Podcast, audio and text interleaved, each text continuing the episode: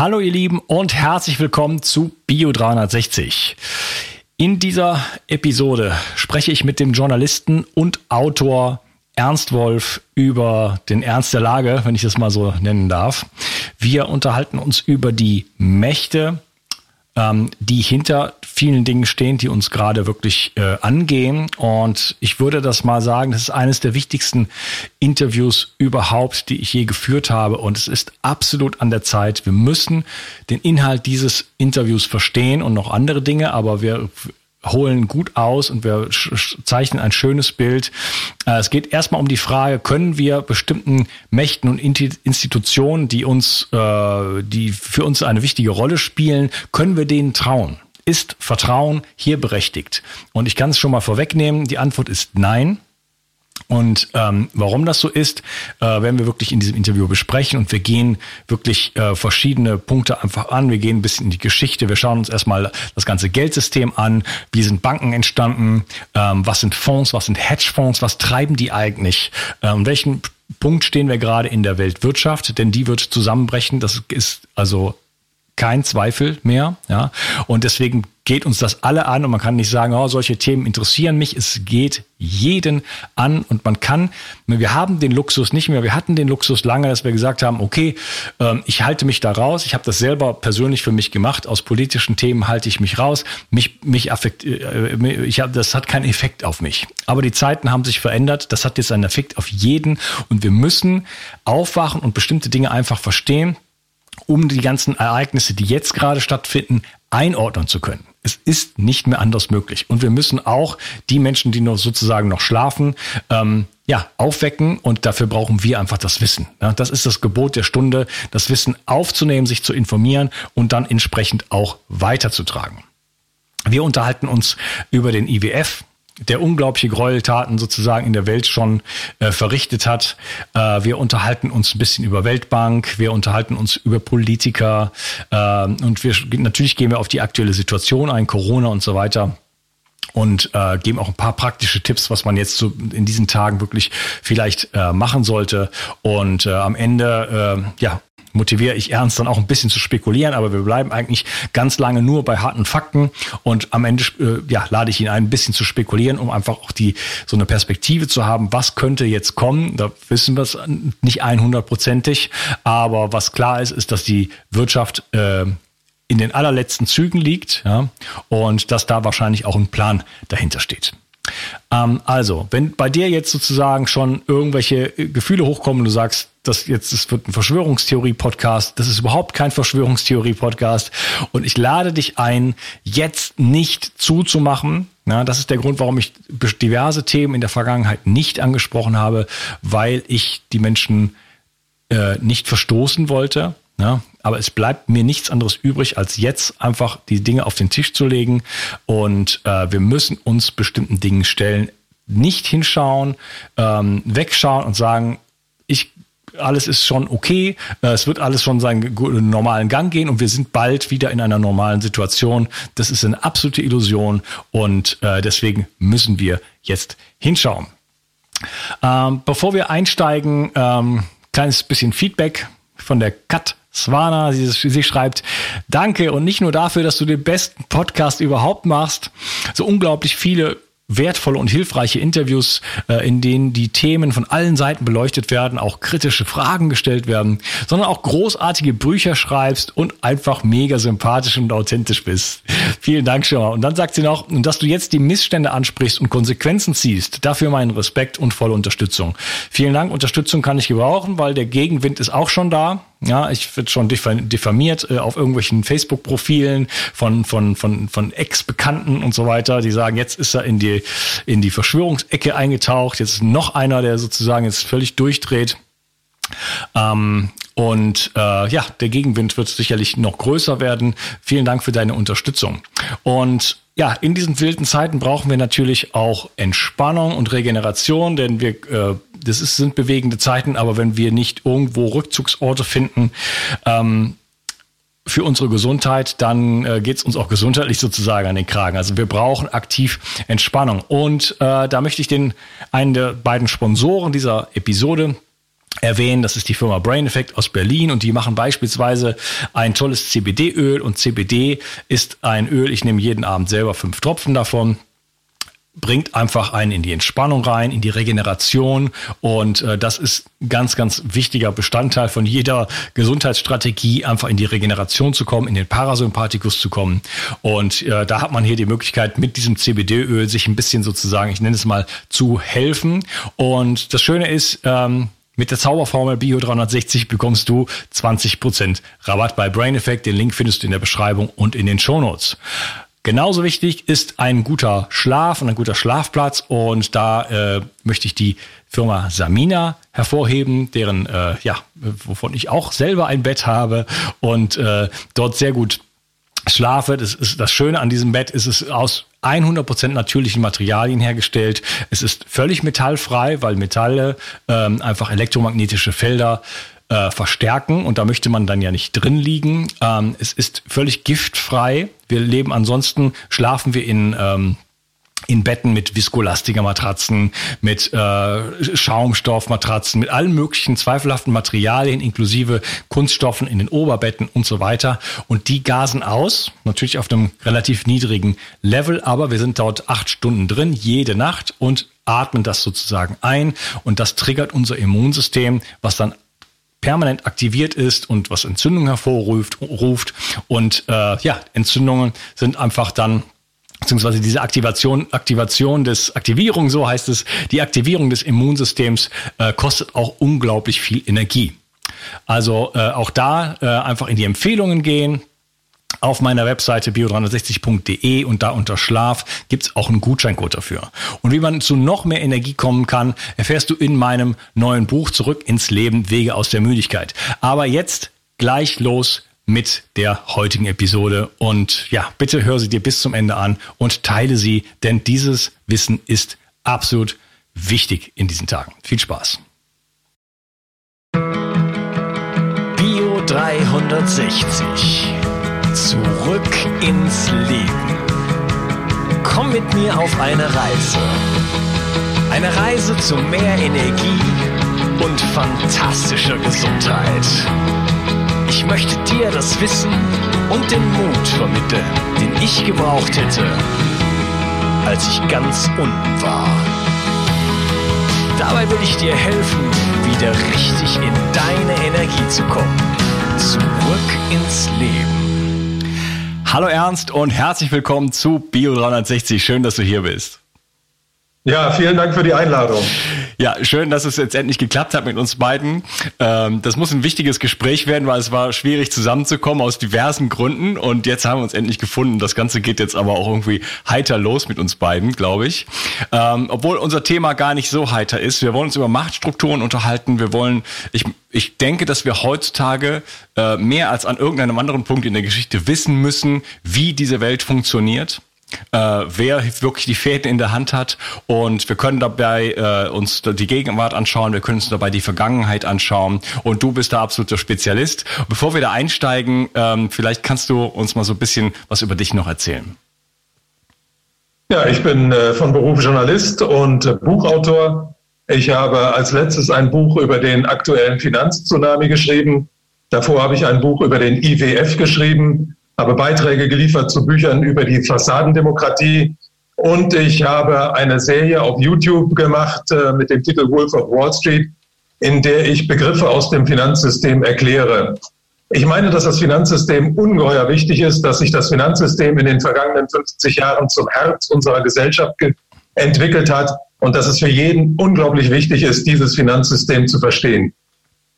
Ja, und in der aktuellen Situation mit Corona und so weiter, was denkst du, um das mal so ganz kurz quasi das ganze Interview zusammenzufassen, warum müssen wir uns jetzt äh, mit solchen Themen befassen in der aktuellen Situation? Wo stehen wir gerade? Also um es, um es ganz kurz auf den Punkt zu bringen, ich halte die ganze äh, Corona-Angelegenheit für ein riesiges Ablenkungs- und Täuschungsmanöver, das einigen Akteuren im Hintergrund äh, die Möglichkeit gibt, äh, die Weltwirtschaft und das Weltfinanzsystem neu zu ordnen. Also es ist äh, das erste Mal in der Geschichte der Menschheit, dass die Weltwirtschaft insgesamt global lahmgelegt worden ist und dass den äh, entscheidenden Personen in dieser Wirtschaft und im Finanzsystem die Möglichkeit gegeben worden ist, Dinge zu arrangieren, von denen wir alle im Moment noch gar nicht wissen, was auf uns zukommt. Ja, und diese Dinge, äh, denen wollen wir uns heute so ein bisschen widmen. Vor allen Dingen aber auch uns halt, wie gesagt, die Institutionen anschauen, die Mächte anschauen. Äh, was, was haben die ja. so in der Vergangenheit schon gemacht und kann man denen überhaupt trauen? Ganz genau, ja, da wird man einiges aufdecken müssen, weil die meisten Leute gehen eben davon aus, dass diejenigen, die an der Macht sind, äh, unser aller Wohl im Auge haben. Aber das ist leider nicht der Fall. Also wenn man sich auch große Organisationen anguckt oder auch die, die, die politischen Strukturen anguckt, dann findet man heraus nach einiger Zeit, dass die bestimmten Interessen dienen und äh, äh, auf keinen Fall so ausgerichtet sind, dass sie der Mehrheit der Menschen nützen. Ja.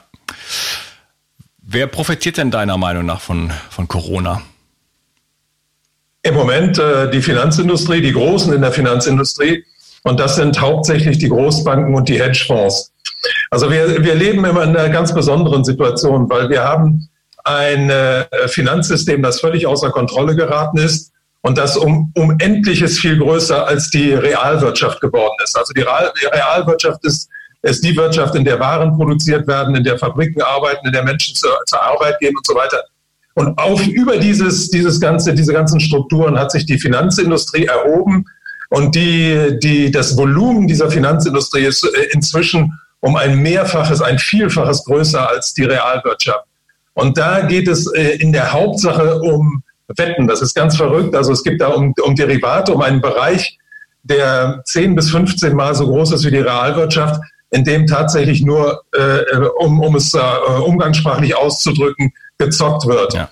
Und äh, die, diese Zockerei ist völlig außer Kontrolle geraten und hat dazu geführt, dass das Weltfinanzsystem zweimal beinahe zusammengebrochen wäre. Einmal 1998 und einmal 2007, 2008. 2007, 2008 war unser weltweites globales Finanzsystem eigentlich am Ende und ist nur am Leben erhalten worden dadurch, dass Regierungen reingegangen sind das äh, System mit Steuergeldern gerettet haben und dass anschließend die Zentralbanken eingesprungen sind und riesige Geldsummen zu immer niedrigeren Zinsen vergeben haben. Aber dieser Zyklus, der über zwölf Jahre angehalten hat, ist jetzt zu einem Ende gekommen. Das heißt, jetzt fehlt den Zentralbanken die Möglichkeit, dieses System noch weiter am Leben zu erhalten. Das heißt, dieser Crash ist wirklich vorprogrammiert. Und um nicht einfach in diesen Crash äh, unvorbereitet reinzugehen, ist jetzt diese Corona-Krise als Anlass genommen worden, die Weltwirtschaft zum Halten, zum Stillstand zu bringen und diesen Crash koordiniert und orchestriert herbeizuführen. Hm, okay. Ähm, macht es deiner Meinung nach Sinn, mal so ein bisschen äh, ganz vorne anzufangen, was ich gerne immer mache, ja. und so ein bisschen überhaupt erstmal zu erklären, was ist eigentlich Geld, was sind Zinsen, Zinseszinsen, Banken, Hedgefonds, wie ist das ganze Konstrukt eigentlich so ein bisschen entstanden und äh, damit wir irgendwie dann irgendwie dahin kommen, wir überhaupt die ganzen Strukturen sozusagen zu verstehen. Ja, das ist ganz wichtig. Es ist ganz wichtig zu wissen, wie Geld entstanden ist und äh, wie zum Beispiel auch Zinsen entstanden sind und wie die Banken entstanden sind. Also es ist so, dass vor paar tausend Jahren die Menschen ja als Jäger und Sammler durch die Gegend gezogen sind und irgendwann sesshaft geworden sind. Und als sie dann sesshaft geworden sind, haben sie angefangen, Ackerbau und Viehzucht zu betreiben. Und das hat bedeutet, dass einzelne Menschen dann mehr hatten plötzlich, als sie zur, zur Existenzabsicherung brauchten. Und dann haben diese Menschen angefangen zu tauschen. Daraus ist die Tauschwirtschaft entstanden. Und das ist so praktisch der Anfang, äh, das sind so die, die ersten Anfänge des sich später entwickelnden Geldsystems. Also einige Leute, einige Menschen haben mehr besessen als andere und haben dieses, dieses mehr benutzt, um äh, die Tauschwirtschaft in Gang zu setzen. Später sind, haben sich dann die Edelmetalle als Tauschmittel herausgekristallisiert. Das heißt, am Anfang hat man vielleicht eine Kuh gegen ein Schwein getauscht oder gegen zwei Schweine oder ähm, ein, ein, Bündel Weizen gegen ein Bündel Roggen und so. Aber irgendwann hat sich ergeben, dass es einfach zu schwierig ist, diese ganzen Sachen immer auf die Marktplätze zu schleppen. Und dann hat sich herauskristallisiert, äh, dass die Edelmetalle äh, als Gegenwert genommen wurden, also als allgemeine Tauschmittel akzeptiert wurden. Das waren dann Nickel, das waren Silber und später auch das Gold. Das Gold ist dann später zum allerwichtigsten Tauschmittel geworden und hat so die Grundlagen für das Geld gelegt.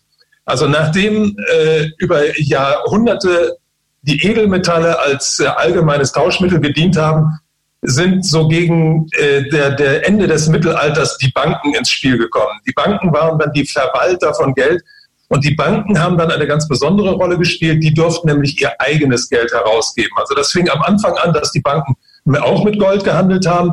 Aber dann haben sie, hat sich das Geld selber äh, äh, aus diesem Gold heraus entwickelt. Und mit der Entwicklung des Geldes einhergegangen ist dann auch die Entwicklung des, des, des Zinses. Wobei ganz interessant ist, dass es den Zins schon vorher gegeben hat.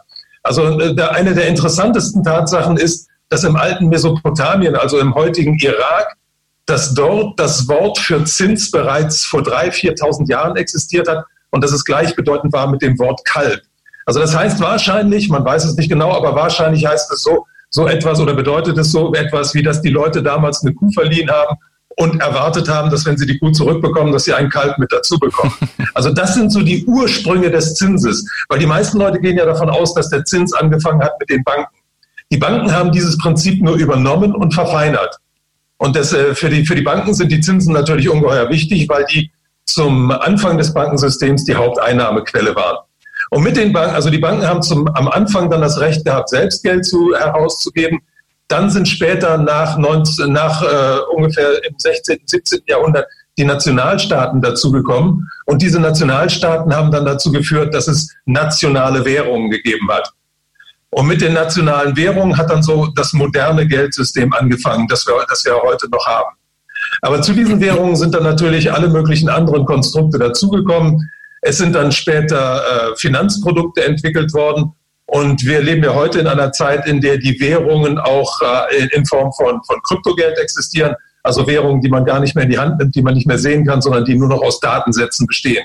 Aber es ist wichtig, also diesen ganzen Vorgang zu verstehen oder zumindest so im Kopf zu haben, wie sich das Geld einmal entwickelt hat, weil alles hat angefangen mit der Tauschwirtschaft. Das heißt, einzelne Menschen haben mehr besessen als andere und daraus einen Vorteil gezogen. Ja, vielleicht können wir noch auf das Thema Zinseszins eingehen. Äh, ich habe äh, vor vielen, vielen Jahrzehnten mal ein Buch gelesen, ich weiß gar nicht mehr, wie es hieß, äh, das Geldsyndrom, glaube ich, hieß das. Und da war ein Vergleich, fiel mir gerade ein, ich kann es die Zahlen nicht mehr genau sagen, aber da war so eine, so eine Rechnung, wie wenn man zu Jesus Christus Zeiten fünf Cent angelegt hätte mit fünf Prozent Zins ohne Zinseszins, dann hätte man jetzt einen Euro oder sowas ähnliches. Und wenn man das mit zu fünf Prozent angelegt hätte mit Zinseszins, dann hätte man, äh, das waren dann 200 Millionen Kugeln, Goldkugeln so groß wie die Erde. Ja, ja, ja, ja genau. Das ist dieses, Expo, diese, dieses exponentielle Wachstum, was sich daraus ergibt.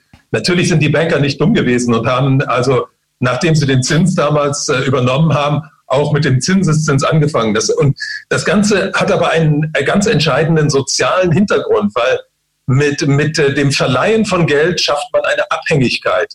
Und das ist das Wichtige. Und wenn der andere Zinsen zahlen muss, muss er einen ja mehr zurückzahlen, als man ihm anfänglich gegeben hat. Und wenn er dann noch Zinseszins darauf zahlen muss, dann hat man ihn ja in eine noch größere Abhängigkeit gebracht. Und das ist das Entscheidende, dass diese finanziellen Abhängigkeiten zu politischen Strukturen geführt haben, in denen die Menschen alle nicht gleich sind, sondern da gibt es die Menschen, die das Geld eben verleihen, die eben oben stehen in der, in der sozialen Skala und diejenigen, die darauf angewiesen sind, sich Geld zu leihen und Zinsen zu zahlen und Zinseszinsen zu zahlen, die praktisch äh, in diesem System mehr oder weniger versklavt sind. Ja. Kannst du Zinseszins noch kurz erklären, was das ist und wie das entsteht? Ja, ja Zinseszins ist nichts anderes als Zins auf Zinsen. Das heißt, wenn ich Zinsen zahle, dass diese Zinsen über die, über, über die Zeit sich auch wieder verzinsen. Das heißt, wenn ich diese Zinsen nicht sofort zurückzahle, dass ich dann noch mehr zurückzahlen muss. Es begünstigt also immer denjenigen, der den Kredit vergibt. Ja, und zwar in exponentieller Weise. Das heißt, da gibt's also wirklich äh, so entstehen mitunter äh, halt die die unglaublichen Vermögen. Ne? Wir haben ja eine Schere sozusagen in der in der Vermögensverteilung äh, schon seit jeher, aber äh, die Tendenz ist halt doch, äh, dass sie halt immer größer wird, oder? Das ist ganz wichtig. Also die, ist, die Schere ist in den vergangenen zwölf Jahren so weit auseinandergegangen wie noch nie in der Geschichte der Menschheit. Wir leben überhaupt in einer Zeit, in der die soziale Ungleichheit Form angenommen hat, wie sie sie in der Geschichte noch nie ge gegeben hat. Also der Unterschied zwischen einem, äh, einem Sonnenkönig im Mittelalter und einem äh, Leibeigenen war damals nicht so groß wie der Unterschied heute zwischen einem Hedgefondsbesitzer oder einem äh, zigfachen Milliardär, wie meinetwegen Jeff Bezos, und einem einfachen Sozialhilfeempfänger. Das ist also heute viel größer. Auch die Konzentration von Wohlstand hat ungeheuer zugenommen. Also wir haben ja in, äh, vor einiger Zeit erfahren, dass in den USA noch drei Menschen, nämlich Jeff Bezos, äh, Warren Buffett und Bill Gates so viel besitzen wie die Hälfte der amerikanischen Bevölkerung. Das hat es in der Geschichte auch nie gegeben. Das hat es im Mittelalter nicht gegeben und im Altertum. Auch unter Krösus hat es das nie gegeben. Ja, also selbst die, die, die reichsten und, und, und äh, größten Herrscher sozusagen in der Geschichte waren nicht mal ansatzweise da, wo, wo, die, äh, wo die Mächte heutzutage liegen. Ganz genau. Und das bedeutet natürlich auch, wenn Leute sehr, sehr viel Geld äh, an, akkumuliert haben, dass sie damit auch sehr, sehr viel Macht ausüben können. Das ist immer das Wichtige. Man muss immer sehen, ja. es, ist, es geht hier nicht nur um Reichtum, weil einige Leute sagen dann, äh, ach, lass den Leuten doch ihren Reichtum. Man muss sehen, dass dieser Reichtum diese Leute befähigt, Macht über andere Menschen auszuüben. Und das ist die Schattenseite des Reichtums. Ja, und diese Macht wird ja auch ausgeübt. Es ist ja nicht nur ein potenziell, eine potenzielle Geschichte, äh, wo man sagt, naja, er könnte vielleicht, aber macht er ja nicht. Äh, weiß nicht, Bill Gates oder so ist ja ein äh, lieber harmloser Typ, ne, der äh, einfach äh, mit seinen Stiftungen versucht, die Welt zu bereichern und alle gesund zu machen, sondern da gibt's ganz andere äh, Motivationen und äh, er ist auch nicht der Einzige. Ne? Ganz genau, ganz genau. Nee, da gibt es eine ganze Reihe von Leuten. Also wichtig ist zu sehen, die, die, äh, wie, wie diese Leute auch vertreten werden. Also Bill Gates ist natürlich so eine Reizfigur im Moment ja. und ist ungeheuer wichtig, weil er im Rampenlicht steht. Aber es gibt noch einige andere. Und das Interessante ist, dass man die Namen dieser anderen im Allgemeinen gar nicht kennt. Weil das ist so, es gibt äh, ungefähr, was weiß ich, so 3000 Milliardärsfamilien auf der Welt. Das sind die reichsten, mit Abstand reichsten Familien, die es überhaupt gibt. Aber die äh, verwalten ihr Geld natürlich nicht selbst, sondern lassen es von Leuten ver verwalten, die dann dadurch, dass sie deren Geld verwalten, auch in diese Riege der, der Ultrareichen mit aufsteigen. Aber deren Namen kennt kaum jemand. Also kaum jemand weiß, wer Larry Fink oder wer Mr. Bogle ist. Das sind, das sind Hedgefondsmanager, die mehr Geld bewegen, meinetwegen, als zum Beispiel Deutschland als Bruttoinlandsprodukt pro Jahr äh, aufweist. Also wenn man, wenn man sich so, so einen Hedgefonds mal anguckt, wie meinetwegen den bekanntesten, das ist BlackRock, die bewegen im Moment ungefähr 10 Billionen äh, Euro. Das entspricht ungefähr dem Dreifachen des deutschen Bruttoinlandsproduktes, also aller der Waren, die in einem Jahr in Deutschland produziert werden und aller der Dienstleistungen, die hier erbracht werden. Ja, und dann haben wir noch diese ganzen Familien wie Rockefeller und, äh, und so weiter. Also Bill Gates ist ja fast so ein Neureicher, oder? ja, richtig. Ja, ja, aber das ist auch so ein Phänomen unserer Zeit, dass es in unserer Zeit möglich gewesen ist, innerhalb von 20 bis 30 Jahren in diese Riege der Ultrareichen äh, äh, vorzudringen. Da gibt es Mark Zuckerberg, da gibt es Jeff Bezos, da gibt es Bill Gates. Also das sind alle Leute, die aus mehr oder weniger aus dem gehobenen Mittelstand kommen, aber jetzt ganz an der Spitze der Großverdiener stehen. Wobei man immer bedenken muss, dass es ultrareiche Familien im Hintergrund gibt, die seit mehreren hundert Jahren nichts mehr machen, als ihren eigenen Reichtum zu verstecken. Also in der Liste der, der 500 reichsten Menschen bei Forbes kommt kaum eine dieser Familien vor. Also da wird man die, die, die großen äh, Hintermänner zum Beispiel der Federal Reserve, der amerikanischen Zentralbank, die ganz großen Bankiersfamilien, die wird man da nicht finden, weil die haben ihre Vermögen aufgeteilt mit, mit Hilfe von ganzen Armaden von Anwälten, sodass man das kaum noch nachverfolgen kann, wem da wie viel gehört. Ja, also die wirklich Reichen stehen nicht mal im Rampenlicht und wir kennen nicht mal deren Namen. Vielleicht äh, mal kurz Ganz oft so. zum, du, du hattest jetzt äh, äh, BlackRock und Hedgefonds äh, sozusagen erwähnt, vielleicht mal so kurz ein bisschen beschreiben, was ist das eigentlich, weil BlackRock, äh, das könnte uns ja auch in, in Deutschland politisch bevorstehen. äh, das sollte man, glaube ich, kennen. Also BlackRock ist ein Hedgefonds und Hedgefonds sind nichts anderes als Vermögensverwaltungen für Milliardäre. Also das sind äh, Fonds, sind ja einfach äh, Organisationen oder Institutionen, die das Geld von, von Anlegern sammeln und dieses Geld anlegen mit dem Ziel, es zu vermehren. Und Hedgefonds sind ganz besonders aggressiv. Hedgefonds sind erst vor ungefähr 30, 40 Jahren äh, weltweit äh, äh, gesetzlich zugelassen worden. Also in den 50er, 60er Jahren des letzten Jahres, des letzten Jahrhunderts hat es noch keine Hedgefonds oder nur eine ganze Handvoll von Hedgefonds gegeben. Aber Hedgefonds sind äh, zahlenmäßig explodiert in den letzten 30 Jahren. Und Hedgefonds haben eine besondere Eigenschaft. Die dürfen die Geschäfte von Banken machen, ohne eine Banklizenz zu besitzen. Also mit der Einführung von Hedgefonds ist im Grunde die Macht der Banken auch um, um Unendliches erweitert worden. Also die, die, Einführung von Hedgefonds, also von Gesellschaften, die wie, wie Banken arbeiten dürfen, aber deren gesetzlichen Regeln nicht unterliegen, haben die Banken damals die Gelegenheit ergriffen und alle Großbanken haben ihre eigenen Hedgefonds eröffnet und damit angefangen, die Geschäfte zu betreiben, die ihnen eigentlich verboten waren. Also dadurch ist die Macht der Finanzindustrie unendlich erweitert worden. Und inzwischen sind diese Hedgefonds fast wichtiger als die Großbanken, weil den Hedgefonds große Anteile an diesen Großbanken gehören. Also BlackRock meinetwegen gehören, glaube ich, im Moment so ungefähr fünf Prozent von der Deutschen Bank. Also fünf bis sechs Prozent ist immer so dass der, der Anteil, den, den man gerne hält an diesen großen Unternehmen, weil man dann Einfluss auf deren Strategie üben kann. Hedgefonds besitzen allerdings auch, auch äh, ganz, äh, noch größere Anteile an vielen Firmen, sind an, an äh, allen Großkonzernen der Welt be beteiligt. Also wenn wir nochmal von BlackRock sprechen, BlackRock ist beteiligt an allen großen DAX-Firmen in Deutschland und zwar immer so im Bereich von fünf bis sechs Prozent. Also das betrifft die Deutsche Bank, das betrifft Siemens, das betrifft AEG, das betrifft die ganzen großen Unternehmen. Also diese Hedgefonds sind in meinen Augen so im Moment die wichtigste Finanzkraft im Hintergrund. Von denen hört man sehr wenig. Was die tun, wird, wird, wird, darüber wird sehr wenig berichtet. Ab und zu hören wir dann mal, dass einer dieser Hedgefonds-Manager mal wieder innerhalb von wenigen Wochen oder Monaten eine Milliarde eingenommen hat. Aber was die so im, im, im Einzelnen tun, darüber wird nicht berichtet. Ganz wichtig ist für diese Hedgefonds der Bereich der Derivate. Derivate sind nichts anderes als Wetten auf zukünftige Kurse, Preise oder Zinssätze. Und äh, dieser Bereich der Derivate ist inzwischen der größte Bereich im, im, im Finanzsektor. Da handelt es sich nach offiziellen Angaben der Bank für internationalen Zahlungsausgleich in Basel um ein Volumen von ungefähr 700 bis 800 Billionen. Nach Insider-Informationen inzwischen geht es allerdings mittlerweile in die Billiarden. Das Verrückte ist, dass Derivate, obwohl sie das wichtigste Finanzinstrument in unserer Zeit sind, nicht in den Büchern der, der äh, Finanzinstitutionen erscheinen müssen. Es handelt sich dabei um sogenannte OTC-Geschäfte, das sind Over-the-Counter-Geschäfte. Die müssen nur zwischen dem, der dieses Derivat ausgibt und dem, der es kauft, äh, abgesprochen werden. Die brauchen aber nicht in den Büchern zu erscheinen. Das zeigt schon, wie hier die großen Spieler ihre wirklichen äh, Aktivitäten vor der Öffentlichkeit abschirmen. Ja, du hattest eben gesagt, die haben äh, die, durch, also als die Hedgefonds sozusagen erfunden wurden, äh, konnten sie wie Banken agieren, aber ohne die die äh, Limitationen und die, die Regeln. Welche Limitationen sind das und was können die jetzt plötzlich? Also welche Limitationen gab es früher mal und und, und welche äh, welche Freiheiten haben die jetzt?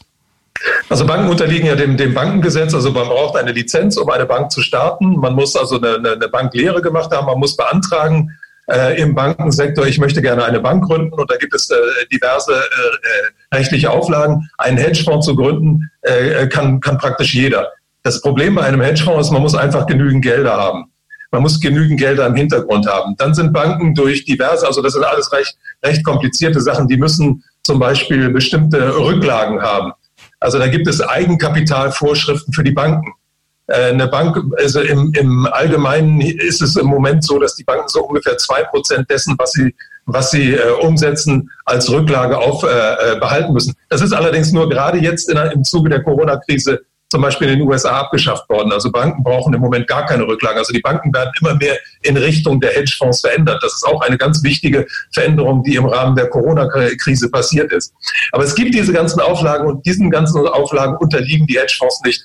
Also wenn ich jetzt eine gute Beziehung zu vielen Milliardären habe und von vielen von denen meinetwegen, ich sage, jeder von euch gibt mir 50 Millionen, so lange bis wir eine Milliarde zusammen haben und dann gehe ich mal richtig rein und, und, und sehe zu, dass ich aus dem Geld viel mehr mache, dann kann ich das tatsächlich machen. Ich kann den, den Hedgefonds kann ich dann registrieren auf einer der, in einer der Steueroasen der Welt meinetwegen auf den Cayman Islands, ich kann es aber auch in Monaco machen, ich kann es in Singapur machen. Also da ist den Reichen, sind da alle möglichen Türen und Toren geöffnet worden, gerade in den letzten Jahren, weil diese Steueroasen sind ja überall auf der Welt jetzt wie Pilze aus dem Boden geschossen. Also nochmal, äh, Hedgefonds, das ist also eine, eine fast vollkommen unregulierte äh, Aktivität die weltweit äh, agiert. Also Hedgefonds reagier, äh, agieren immer weltweit. Die sind nicht auf ein, ein Jahr, auf, auf ein Land äh, spezialisiert, wie meinetwegen zum Beispiel Sparkassen. Sparkassen arbeiten fast ausschließlich im eigenen Land. Aber Banken sind sowieso schon in den letzten Jahren und Jahrzehnten immer weltweit unterwegs gewesen. Und Hedgefonds, die fangen ihr Geschäft gleich immer weltweit an. Okay. Ähm, wir haben ja so ähm, dieses Prinzip der freien Marktwirtschaft. Stimmt das überhaupt? Haben wir eine freie Marktwirtschaft? Ist das, ist das, entspricht das der Realität? Also die freie Marktwirtschaft ist ein Widerspruch in sich. Eine Marktwirtschaft kann überhaupt nicht frei sein. Und zwar, ähm, wenn man sich das Prinzip des Marktes mal ansieht, ein Markt, das ist ein Handelsplatz, auf dem sich verschiedene ähm, Menschen oder Institutionen begegnen. Und ganz in der Anfangszeit, vielleicht vor 3000, 4000 Jahren, Da ist jemand hingegangen, hat eine Kuh hingebracht, hat ein anderer ein paar Schweine hingebracht, ein anderer hat einen, hat einen Sack Weizen hingebracht und so. Da gab es noch so, so, so was wie eine, eine Art fairen Handel. Weil da wurde überlegt, wie viel Arbeit steckt in der, in der Aufzucht eines Schweines, wie viel Arbeit steckt darin, dass man, dass man so und so viel äh, Weizen produziert. Und dann wurde das miteinander verglichen. Und wenn da ungefähr etwas Ähnliches rauskam, dann wurde das eins zu eins getauscht. Mit dem, dem Aufkommen der, der Industrialisierung jedenfalls äh, vor ungefähr 250, 300 Jahren hat sich das alles gewaltig geändert, weil einige Leute natürlich in der Lage, Lage waren, riesige Mengen von Waren zu produzieren und deswegen ein riesiges Ungleichgewicht in diesen Marktmärkten geschaffen wurde. Und Märkte heute sind von diesem Ungleichgewicht geprägt. Also es kann doch niemand ernsthaft annehmen, dass ein einzelner kleiner Unternehmer mit drei Angestellten an einem Markt, auf dem Leute wie Coca-Cola oder, oder Unternehmen wie Coca-Cola oder Pepsi-Cola oder Texaco oder BP aktiv sind, dass die die gleichen Chancen haben. Das ist doch völlig absurd, sowas zu glauben. Also einen freien Markt gibt es nicht. Das, der, der Markt, die Marktwirtschaft wird seit mehr als 200 Jahren von den großen Spielern beherrscht. Und in unserer Zeit ist die Zahl der großen Spieler sehr, sehr gering geworden. Also in unserer Zeit wird, der, wird die Weltwirtschaft oder das Weltfinanzsystem beherrscht von, einer, von vielleicht zwei Handvoll von, von Hedgefonds und Großbanken. Mhm. Und auch da gab es ja noch Entwicklungen. Vielleicht können wir so ein bisschen mal äh, in die Geschichte so ein bisschen eintauchen der letzten Jahrzehnte. Äh, ich denke da an ähm, da gab es ja bestimmte Deregulierungsmaßnahmen, die dann eingeführt wurden, auch so zum Beispiel unter Thatcher und Reagan. Vielleicht kannst du das so ja. mal so ein bisschen so die letzten Jahrzehnte da äh, beschreiben. Ja, das ist das Allerwichtigste. Also das Finanzsystem, unter dem wir jetzt leben, das ist ja äh, am Ende des Zweiten Weltkrieges ins Leben gerufen worden. Also damals hat es im Jahre 1944 eine Konferenz gegeben, die Konferenz von Bretton Woods. Und die hat aufgrund der neu entstandenen Machtverhältnisse im Zweiten Weltkrieg ein neues Finanzsystem festgelegt. Und der Zweite Weltkrieg hat dazu geführt, dass es zum ersten Mal in der Geschichte der Menschheit eine Supermacht gegeben hat, nämlich die USA. Und die USA haben äh, ihre Macht ausgenutzt, um ein Finanzsystem in die, in, in die Welt zu, äh, äh, der, der Welt aufzudrücken, was ihnen selber genützt hat. Und zwar das Finanzsystem seit Bretton Woods hat den US-Dollar zur Leitwährung gemacht. Das heißt, damals ist der US-Dollar ähm, zum ersten Mal in der Geschichte der Menschheit zur äh, bestimmenden Währung für die gesamte Welt geworden. Ähm, das heißt, alle anderen Währungen der Welt sind an den Dollar gebunden worden und der Dollar selber ist an das Gold gebunden worden. Das war also die Grundlage des Finanzsystems, so wie wir es heute noch kennen. Nun ist das Bretton Woods-System dann in den 70er Jahren zerfallen und zwar aus einem ganz einfachen Grund. Der Dollar war ja an das Gold gebunden, aber es wurden immer mehr Dollar äh, gedruckt und es, schwamm, es, es, es kursierten immer mehr Dollar in der Welt. Und irgendwann gab das ein so großes Missverhältnis, dass die USA nicht mehr in der Lage waren, Dollar gegen äh, Gold einzutauschen. Es, war also einfach, es war nicht mehr genug Gold da. Und daraufhin haben die USA den Dollar vom Gold entkoppelt. Und damit ist das Finanzsystem in eine neue Phase getreten, nämlich die Phase des Fiat-Geldes. Seit 1971, als diese Entkopplung vorgenommen wurde, ähm, die, sind, sind sämtliche Währungen der Welt nicht mehr an einen festen Wert, also an, an, an einen physischen Wert wie das Gold gebunden. Das heißt, im Grunde ist, ist, lebt dieses gesamte System nur noch vom Vertrauen der Menschen in dieses System. Und äh, zum, zum Vorteil der, derer, die von diesem System profitieren, haben sie es ja geschafft, bis, bis heute dieses System am Leben zu erhalten. Allerdings ist es immer wackeliger geworden. Also es hat in den 70er Jahren schon sehr stark gewackelt. Und das große Problem dahinter war, dass nach dem Zweiten Weltkrieg hat es ja den äh, Nachkriegsboom gegeben. Der Nachkriegsboom hat ungefähr 25 Jahre angehalten, so bis Mitte der 70er Jahre. In der Zeit ist die Wirtschaft wunderbar gelaufen. Da wurden immer mehr Sozialausgaben auch äh, äh, möglich, weil wenn, wenn, wenn Staaten viel Geld einnehmen, wenn die, wenn die Wirtschaft floriert, die Staaten viel Geld haben, dann können sie auch viel für Sozialausgaben locker machen. Das hat aber dann so Mitte, der Ende der, der Mitte bis Ende der 70er Jahre aufgehört. Und dann ist eine, die Welt in eine neue Phase eingetreten. Und in dieser neuen Phase haben die Banken nicht mehr so viel Geld verdient wie früher, weil nicht mehr so viel Kredite gefordert waren. Und darauf haben die Banken ihre bis dahin äh, erworbene Macht eingesetzt und von den Politikern die Deregulierung gefordert. Das heißt, den ständigen und, und, und fortschreitenden Abbau von Regularien, die, unter denen die Banken unterlagen. Und diese Deregulierung ist so ziemlich der wichtigste Prozess im letzten Jahrhundert gewesen. Der hat eingesetzt in den 70er Jahren, hat sich dann beschleunigt, in den 80er, 90er Jahren hat seinen Höhepunkt kurz vor der Jahrtausendwende erreicht. Und diese Deregulierung hat dazu geführt, dass der Finanzsektor vollkommen explodiert ist. Die wichtigsten Maßnahmen innerhalb der Deregulierung waren einerseits die Zulassung von Hedgefonds, andererseits die Zulassung immer neuer Finanzprodukte, vor allem der Derivate und die Zulassung von solchen Finanzprodukten wie zum Beispiel der Kreditausfallversicherung. Die will ich mal kurz erklären. Also die Kreditausfallversicherung ist ein ganz, ganz wichtiges Phänomen. Wenn man, wenn man jetzt äh, als Privatperson irgendjemandem Geld leiht, dann vergibt man ja einen Kredit.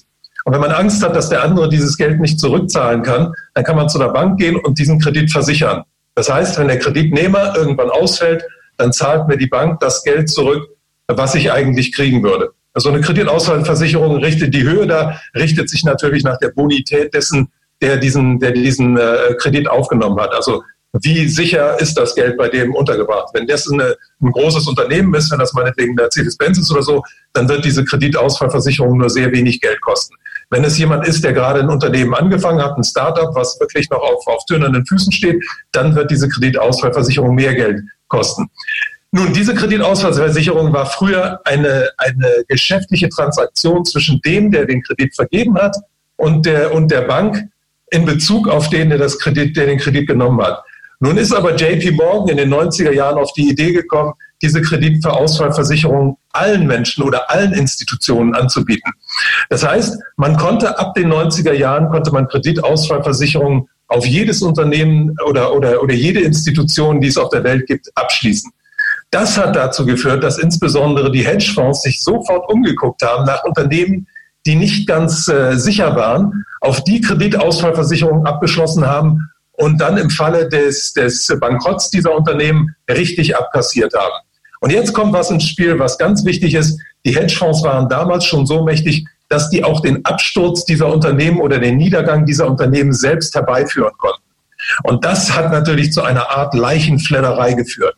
Also die Hedgefonds haben sich damals nach Unternehmen an, umgesehen, die nicht ganz sicher waren, haben auf die massenweise Kreditausfallversicherungen von JP Morgan abgeschlossen und haben dann selber dafür gesorgt, dass diese Unternehmen in den Konkurs getrieben wurden und so richtig viel Geld abkassiert. Ja, sie verdienen, ver sie verdienen nicht nur unglaublich viel Geld, sondern äh, erweitern auch ihre Machtstrukturen, indem sie natürlich immer mehr Player sozusagen oder auf andere Firmen ausschalten und das Ganze dann einfach Ganz immer genau. weiter konzentrieren, oder? Ganz genau, ganz genau. Und das ist natürlich ein, ein absolut zerstörerisches Prinzip, weil die bereichern sich daran, dass andere kaputt gehen. Weil die Firmen, die kaputt gehen, da gehen ja nicht nur die Firmen kaputt, sondern da gehen auch Arbeitsplätze verloren. Da werden Leute in die Arbeitslosigkeit getrieben, da werden auch Vermögen zerstört, vor allen Dingen im, im, im, mittleren Bereich. Also diese Unternehmen sind fast alles mittelständische Unternehmen. Also der Mittelstand hat in den letzten 30 Jahren ganz gewaltig unter diesen Hedgefonds gelitten. Und das sehen wir ja jetzt auch im Zuge der Corona-Krise, dass vor allem der Mittelstand wirklich da der Federn lässt. Ja. Aber wichtig ist eben dieses zerstörerische Prinzip dahinter, dass eben da zugelassen wurde, dass einige Leute sich am Niedergang anderer Leute bereichern. Und das ist wirklich wichtig, um unser Finanzsystem von heute zu verstehen. Das fördert nicht die Weltwirtschaft, wie es am Anfang mal gewesen ist. Also das Finanzsystem in, in seiner Anfangszeit, in den ersten Jahrhunderten, diente dazu, den Unternehmen Geld zur Verfügung zu stellen über Kredite, damit diese Unternehmen florieren und prosperieren konnten. Aber inzwischen sind wir in einer Phase, in der man mehr Geld machen kann, indem man andere Marktteilnehmer zerstört. Und das ist natürlich ganz fatal und zeigt, in welcher, in welcher geschichtlichen Phase wir im Moment angekommen sind. Mhm. Okay. Wunderbar. Ich würde sagen, wir nutzen die Chance und unterteilen die Episode hier an dieser Stelle und äh, unterhalten okay. uns dann im nächsten Teil über Kapitalismus, ähm, äh, die Macht des Geldes und vieles, vieles mehr. Schön, dass du für heute dabei warst. Wunderbar. Mach's gut. Tschüss. Tschüss.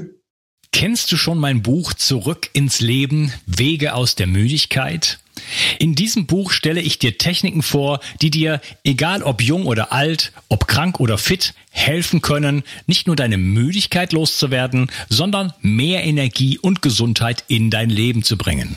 Du lernst, wie du am Atem deinen Gesundheitszustand präzise ablesen kannst und mit einer einfachen Übung deutliche Verbesserungen im Bereich der Durchblutung, der Sauerstoffversorgung, der Nährstoffversorgung deiner Zellen und damit verbunden vielen anderen Symptomen erfahren kannst.